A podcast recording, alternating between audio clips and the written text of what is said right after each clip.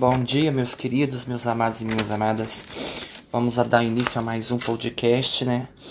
A mais uma conversa evangelizadora. Bem, aqui eu vim trazer mais um modo de como a gente pensar, né? Como Cristo pensaria, como Cristo agiria, como eu também posso pensar, como eu também posso é, imaginar. Mas eu quero pedir que o Espírito Santo venha neste momento, primeiramente, me ilumine, me santifique, me glorifique Coloque no meu coração todo o aprendizado, toda a compreensão, todo o ensinamento. Que tire de mim qualquer tipo de hipocrisia, qualquer tipo de mentira, coisas que não são do, do seu do seu amor. Me preencha, me ilumine e me abasteça. Amém.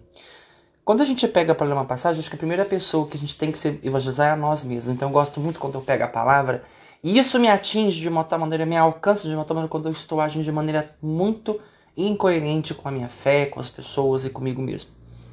E hoje nós vamos falar do servo de centurião, em Lucas 7, dos versículos 1 ao 10. E vocês percebem, tem muito barulho, a rua da minha casa é muito difícil.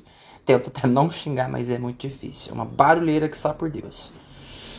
Tendo Jesus concluído todos os seus discursos ao povo que escutava, entrou em Cafarnaum.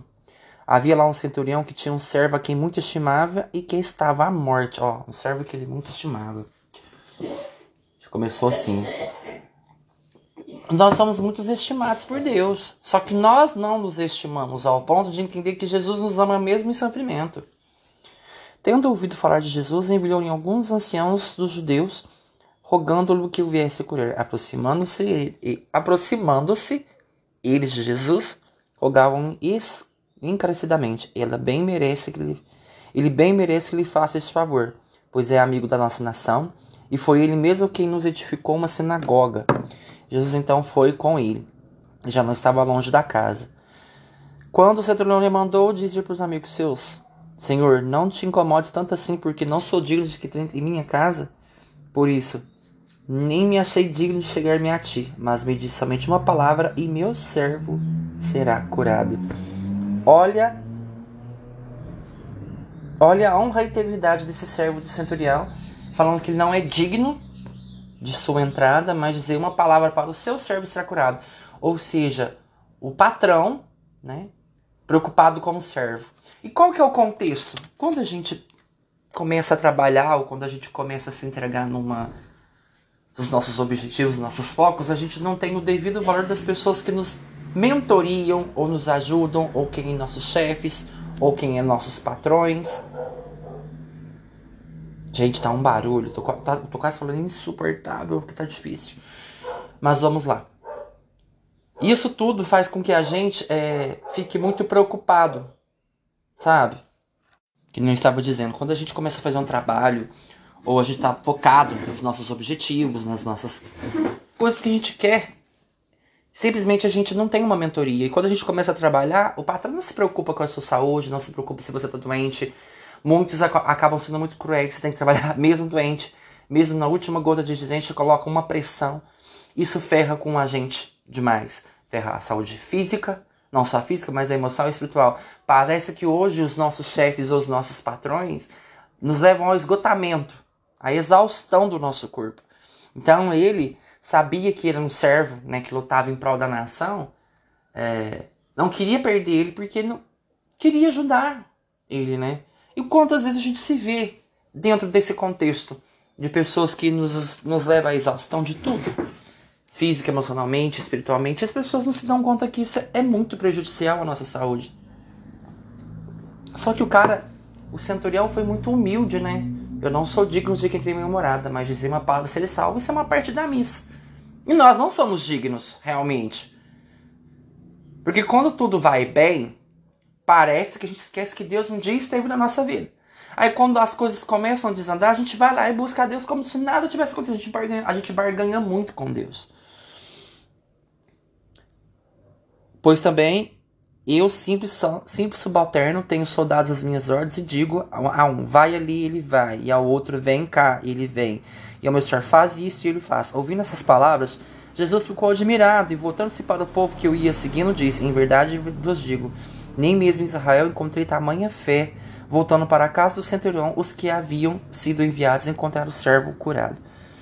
Ou seja, ele mostrou para Jesus que ele tinha os seus subalternos, de tudo que pedia eles faziam, com muita honra, com muita integridade. Só que os, os verdadeiros chefes, líderes, patrões religiosos, espirituais, de, de grandes empresas, se tivesse um pinguim dessa humildade desse centurião, de se preocupar com os seus funcionários, de se preocupar com os seus subalternos, com os seus empregados, eu acho que toda empresa seria bom. Por exemplo, eu estou no meu serviço, estou amando porque até agora eu não estou tendo problema emocionalmente, eu não estou tendo problema. Não significa que eu não vá ter. Mas é muito ruim quando você trabalha num ambiente tóxico. E o centurião tinha medo de não ser atendido por Jesus. E Jesus vê a incoerência do coração dele. Mas Jesus poderia ver a incoerência e não significa que ele não poderia curar. Aí você se pergunta: Jesus curaria, curaria um coração incoerente? Olhar a vida de um servo que não merece? Sim. É porque você faz tudo certo, todas as obras de Deus. Significa que você não. É, significa que você também é o único a ser curado. Não. E Jesus é uma pessoa que. Jesus é o Salvador. E nós queremos ter essa síndrome do Salvador. Porque a gente quer ajudar todo mundo, se esgota tudo, a gente, vai até a última gota. E no final a gente não se salva, não se ajuda e a gente se perde. Nós não somos Deus para salvar ninguém, tá? É Jesus que nos salva. Nós somos uma ponte, nós somos um canal. Por isso que ele mandou o subalterno ir. Foi. Jesus foi lá, através da intervenção desse, desse servo, curou o outro amigo dele. Jesus não nos chama do servo, mas nos chama de amigos. Porque Jesus não quer que as pessoas façam as coisas do piloto automático. O servo obedece. O amigo vincula.